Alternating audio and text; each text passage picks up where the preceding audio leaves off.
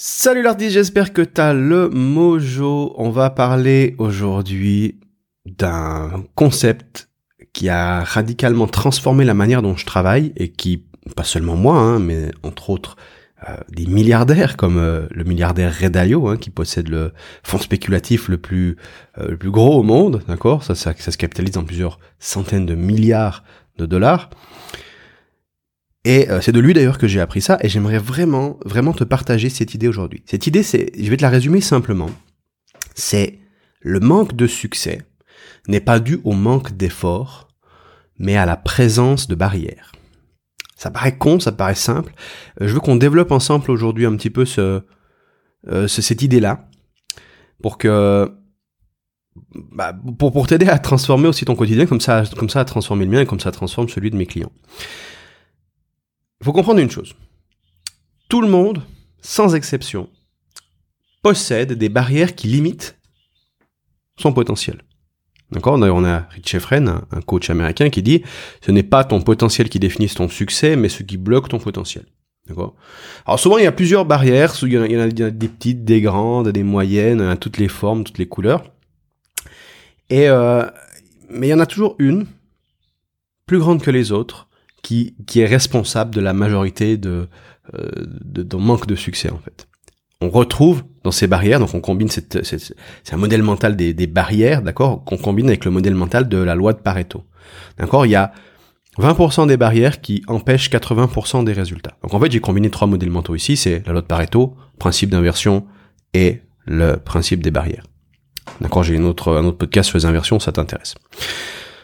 Donc, quand on réfléchit bien, on se dit, ok, on a 20% des problèmes qui causent 80% du manque de succès. Donc au lieu d'essayer d'obtenir du succès, ce que nous dirait Dalio, c'est qu'il faut chercher à enlever ce qui l'empêche. Donc on inverse le truc. D'accord?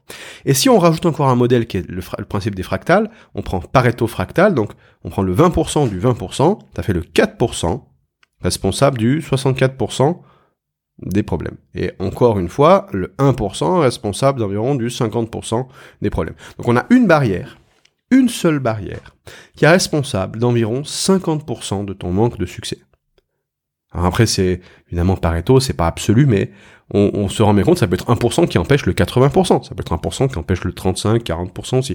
Mais on a 1% des barrières, une barrière qui est responsable de, de, de, de qui t'empêche en fait d'obtenir ce que tu veux dans la parce que rien qu'en cassant cette barrière-là, tu vas pouvoir avoir la vie que tu veux. C'est un peu galvaudé, dit comme ça, un peu voilà, gros développement personnel, mais vraiment, si on réfléchit en termes de voilà d'objectifs, on a un objectif à atteindre. Il y a basiquement une barrière qui empêche cet objectif. trouver et casser cette barrière, c'est le 80% du travail. D'accord? Le 80%, j'ai même, c'est de la trouver, et le 20% restant, c'est de la casser. La plupart des gens cherchent des solutions sans chercher à, euh, à casser quoi que ce soit. Enfin, je cherche des solutions sans chercher à identifier quoi que ce soit. C'est-à-dire que, ah, moi j'ai pas suffisamment de succès, il me faut une méthode. Mais une méthode, c'est une solution. Avant de savoir quelle solution dont tu as besoin, il faut comprendre quel est le problème à la source. Quel est le problème et quelle est la cause du problème. Et seulement quand on a identifié la cause, on peut appliquer une solution. On va voir ça dans ce podcast aujourd'hui. Le truc, c'est que la majorité des gens qui essaient d'obtenir des, résultats, qui, qui, ont des objectifs, la majorité se contente de répéter inlassablement la même stratégie. D'accord? Seulement en faisant, tu le sais, en faisant plus de la même chose, bah ça t'obtient plus de la même chose. Ça tu vas juste réussir à te fatiguer. Voilà. Pourtant, ça a l'air évident comme logique. D'ailleurs, Einstein l'avait compris. Hein, il dit hein, la folie, c'est de faire toujours la même chose et de s'attendre à un résultat différent. En tout cas, c'est une citation qu'on attribue à Einstein. Maintenant, euh, enfin, ça paraît évident, c'est paraît intuitif de dire oh, si je fais deux fois plus de la même chose, j'obtiens deux fois plus de la même chose. Le monde est un peu plus complexe que ça, mais on va rester vulgairement euh, sur cette idée-là. Donc pourtant, ce que je vois systématiquement, c'est des entrepreneurs qui, dès qu'ils n'ont pas de succès, ils veulent rajouter encore des projets, ils veulent faire encore plus de contenu, ils veulent faire encore plus de, différents produits, ils veulent élargir leur leur, euh, leur positionnement, ils veulent, voilà, tu vois, plus plus par, par addition. Ils sont, ils sont tellement dans ce mode-là que même s'ils comprennent cette idée de de faire plus de la même chose égale obtenir plus de la même chose, qu'ils voient pas qu'ils sont en train de faire euh, plus de la même chose en fait. Parce que où là où c'est un petit peu euh, tricky, tu vois, là où c'est un petit peu sournois, c'est que la même chose à quel niveau? Le monde est, le monde est, c'est des couches en fait. Le monde est organisé dans différentes couches. Il y a des principes très abstraits, comme j'enseigne sur cette chaîne-là, qui sont à des niveaux très profonds, tu vois. Alors qu'il y a des trucs très euh, superficiels, du style une petite tactique, un truc voilà euh, très immédiat, tu vois, genre comment ranger tes chaussettes, c'est c'est pas le c'est pas le truc qui va révolutionner ta vie, tu vois, ça va t'aider un petit peu à organiser ton armoire, mais ça s'arrête là. Tandis qu'il y a des trucs très très profonds, tu vois, comme cette idée des barrières qui va avoir un impact dans tous les domaines de ta vie quand tu le comprends. Donc on n'est pas au même niveau, tu vois, donc si tu réfléchis au niveau du pliage des chaussettes et que tu regardes, non mais je plie pas les chaussettes et les slips de la même manière, donc euh, voilà, ou bien je change ma manière de plier les slips, donc je fais pas toujours les choses de la même manière, pourtant j'ai pas plus de résultats. En réalité, tu fais toujours les choses de la même manière, dans le sens où tu continues à essayer de prendre de, nouvelles tactiques alors qu'il faudrait essayer de nouveaux principes, tu vois. Donc il y a un niveau de pensée qui doit être réadapté. Euh, il faut apprendre à prendre du recul et voir la situation d'ensemble et les patterns qui se répètent et, pourquoi ils se répètent? Et souvent, ils se répètent des patterns qui vont se répéter sur des, des mois, voire des années. Donc, plus la répétition, elle prend du temps, plus c'est dur à, à s'en rendre compte. Tu vois, un, pattern qui se produit toutes les trois minutes, on s'en rend compte facilement, mais un pattern qui se produit tous les dix ans, t'as pas beaucoup d'itérations et encore ta, ta mémoire, t'as oublié il y a dix ans que tu faisais la même chose. Tu vois ce que je veux dire? Donc, c'est pas si simple que ça. On a un outil malgré tout, on en a plusieurs, mais je vais t'en donner un aujourd'hui, pour euh, identifier ces barrières et t'aider à les casser. avant de te donner cet outil, il faut que je t'explique un principe de fond, un principe un peu geek, mais moi j'adore ça et, euh, j'aime bien partager ce que j'aime bien, donc voilà. C'est le principe du goulot d'étranglement. Alors c'est un grand terme pour dire quelque chose de relativement simple. Après, encore une fois, il y a beaucoup d'implications. Tu vois ce que je vais te dire là, je vais te le résumer, mais ça va beaucoup plus profond que ça. Mais le goulot d'étranglement, qu'est-ce que c'est? C'est basiquement un point dans un système qui fixe la limite de production du système. Je vais te faire un exemple. Imagine que tu as une autoroute. autoroute sur l'autoroute, il y a trois voies. D'accord? Et il y a juste un tronçon de l'autoroute où il y a une seule voie. Et il y a une deuxième autoroute où il y a sur toute la longueur qu'une seule voie. Laquelle de ces deux autoroutes a le plus de voitures qui arrivent à la fin de l'autoroute? Donc à la sortie d'autoroute, après 10 km, on a une sortie dans les deux autoroutes. Combien de voitures sortent à l'autoroute A et combien de voitures sortent à l'autoroute B, je sais pas, en, l'espace d'une heure La réponse est exactement la même chose. Le tronçon à trois voies va faire que créer des bouchons, mais au final, à la sortie, il aura la même quantité. Et tu peux augmenter ta, ton tronçon à trois voies, tu peux, tu peux le faire passer à 10, 20, même 5000 voies si tu veux. Tant que tu as toujours un tronçon à une voie, c'est ce tronçon à une voie qui dicte la vitesse de sortie des voitures. Donc tu as meilleur temps de passer de 1 à 3 sur le tronçon qui est à 1 que de passer de 10 à 50 milliards sur le tronçon à 3. Enfin de, de, de 3 à 50 milliards sur le tronçon à 3. D'accord? Principe du goulot d'étranglement, c'est ça. Et ce goulot d'étranglement-là, il s'applique pas qu'aux autoroutes, il s'applique à toute ta vie, il s'applique à tout, parce que la vie, le, monde, la, nature fonctionne en système. Et les systèmes, justement, sont sujets au goulot d'étranglement. Si tu veux, si ça t'intéresse d'aller plus en profondeur avec ça, tu peux notamment t'intéresser à la théorie des contraintes. Euh, donc, le truc, c'est qu'on a tendance, nous, si on revient un petit peu sur, sur nous-mêmes et qu'on oublie les autoroutes, on a tendance à se concentrer sur ce qui fonctionne déjà très très bien. Là où on est bon, là où on a nos forces. Et Là où on a nos forces, eh ben, euh, on continue, c'est les tronçons à 3, 4, 5 voies, on continue d'augmenter les tronçons. Donc on continue de faire la même chose. Mais le tronçon à une voie de notre, de notre système business, lui, on, le néglige parce que c'est pas important, parce que je regarderai ça plus tard, parce que, parce que j'aime pas faire ça, tu vois. Et donc du coup, on a l'élément le plus faible de notre système qui définit les résultats qu'on obtient. Et c'est identifier ce tronçon-là dont tu as besoin. Une fois que tu identifies ce tronçon-là, tu ah bah tiens, c'est là que je dois appliquer une solution. Bim, une solution extrêmement simple, propulsion. Souvent, c'est ça, c'est que tu as tout... Imagine, tu as, déjà construit ton autoroute, tu as, déjà 20, 30, 40 voies, mais tu as juste un tronçon à une voie. C'est les overnight success, les succès comme ça en une nuit. Souvent, c'est ça. C'est même systématiquement ça. C'est qu'ils ont construit, ils ont, ils ont un, ils ont leur, ils ont, je sais pas, 300 voies, mais il y a juste un tronçon à une voie, et ils, ont jamais vu ce tronçon.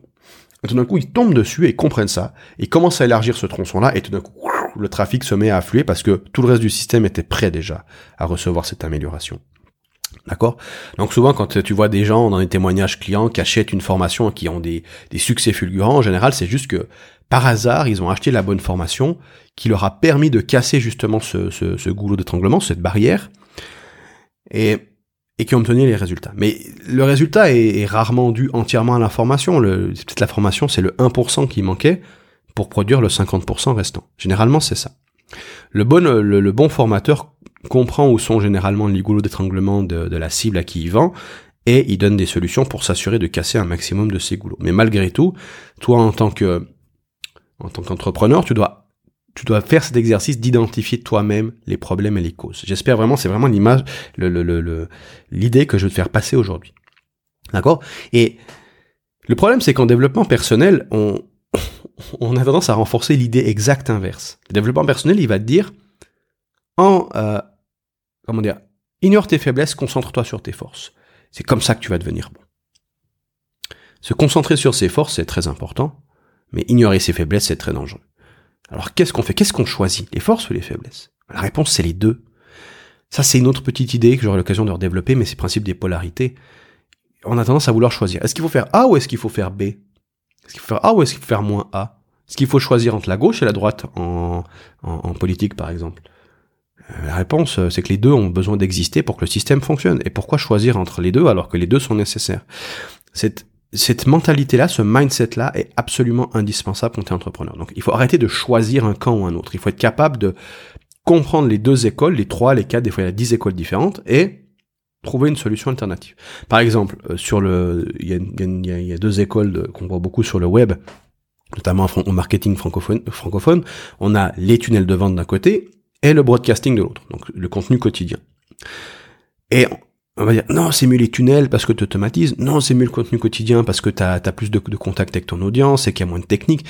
Et les deux sont en train de se tirer un peu le mou et, voilà, c'est du, du positionnement, donc les formateurs forcément vont défendre leur position, c'est tout à fait normal. Mais maintenant, si toi toi-même tu prends du recul là-dessus et que tu dis ok, qu'est-ce qui est bien pour moi? Est-ce que qu'est-ce que je dois choisir? C'est la mauvaise question en fait. La bonne question c'est qu'est-ce qui est bien dans l'un et qu'est-ce qui est bien dans l'autre? Et comment je peux, je peux prendre le meilleur des deux et trouver une solution alternative qui n'exclut ni l'un ni l'autre? C'est des questions un petit peu, voilà, un petit peu plus profondes. On va avoir l'occasion de revenir là-dessus dans d'autres podcasts, mais tellement puissant. D'accord? Nous, aujourd'hui, on va rester sur notre goulot d'étranglement. D'accord? Donc, quand tu travailles sur tes limites, tu peux franchir un palier de résultats. On identifie le palier de résultats, la limite, donc la limite barrière ou goulot, euh, j'utilise de manière interchangeable les mots, mais pour dire la même chose on identifie cette barrière et le, 1% qui empêche le 50% et on la démolit. Donc, pose-toi la question pour ça, quelle est la chose majeure qui empêche de réaliser mon objectif le plus important? Et qu'est-ce que je ne vois pas? Parce le problème, c'est ce qu'on ne sait pas qu'on ne sait pas. D'accord? Donc avoir un coach, avoir quelqu'un qui a déjà fait les choses avant toi et qui peut te t'aider à diagnostiquer tes problèmes et te pointer du doigt tes problèmes et t'aider à, à trouver la cause, ça c'est le, la plus grosse valeur que tu puisses obtenir tu vois? C'est la différence entre une formation ou un coaching. La formation elle, elle sait pas qui est là en face tu vois? C'est tu, crées une formation tu as 200 personnes qui la suivent bah, tu sais pas tu sais pas qui vraiment va regarder les problèmes spécifiques de chacun. Le coach lui peut regarder par-dessus ton épaule et il te pointe du doigt. Il dit ton ton problème il est là. D'accord? Pose-toi cette question là pas cette question là donc on en vient euh, au petit mécanisme que je t'ai promis tout à l'heure pour identifier ces, ces causes, que, que j'ai appris de Redalio, qu'il il appelle ça d'ailleurs le bouton de douleur, d'accord? Donc le milliardaire Redalio, il a développé ce bouton pour identifier les barrières de sa société. Donc il avait compris une chose, c'est que la souffrance, c'est un signal d'une croissance potentielle. Qu'est-ce que ça veut dire? Ça veut dire que ça, se voit partout. Par exemple, quand tu es en train de lire un livre ou quand tu es en train de, de, travailler dans ton business, quoi que ce soit que tu es en train de faire, il va y avoir des choses qui vont couler naturellement et il va y avoir des frictions. Et souvent, ces frictions, elles sont en désaccord avec nos croyances ou à comment on voudrait que le monde soit. D'accord? Ce qu'on appelle la dissonance cognitive. Et on a tendance à ignorer la souffrance. On veut, s'éloigner de la, souffrance. Tu vois, ah, ça fait, ça, c'est pas agréable, on arrête de, tu vois. Genre, on va au sport, on souffre, on arrête de faire du sport parce que c'est douloureux. C'est pour ça qu'on a du mal à se mettre au sport, c'est parce qu'il y a une partie de souffrance dans le sport. Donc on l'évite.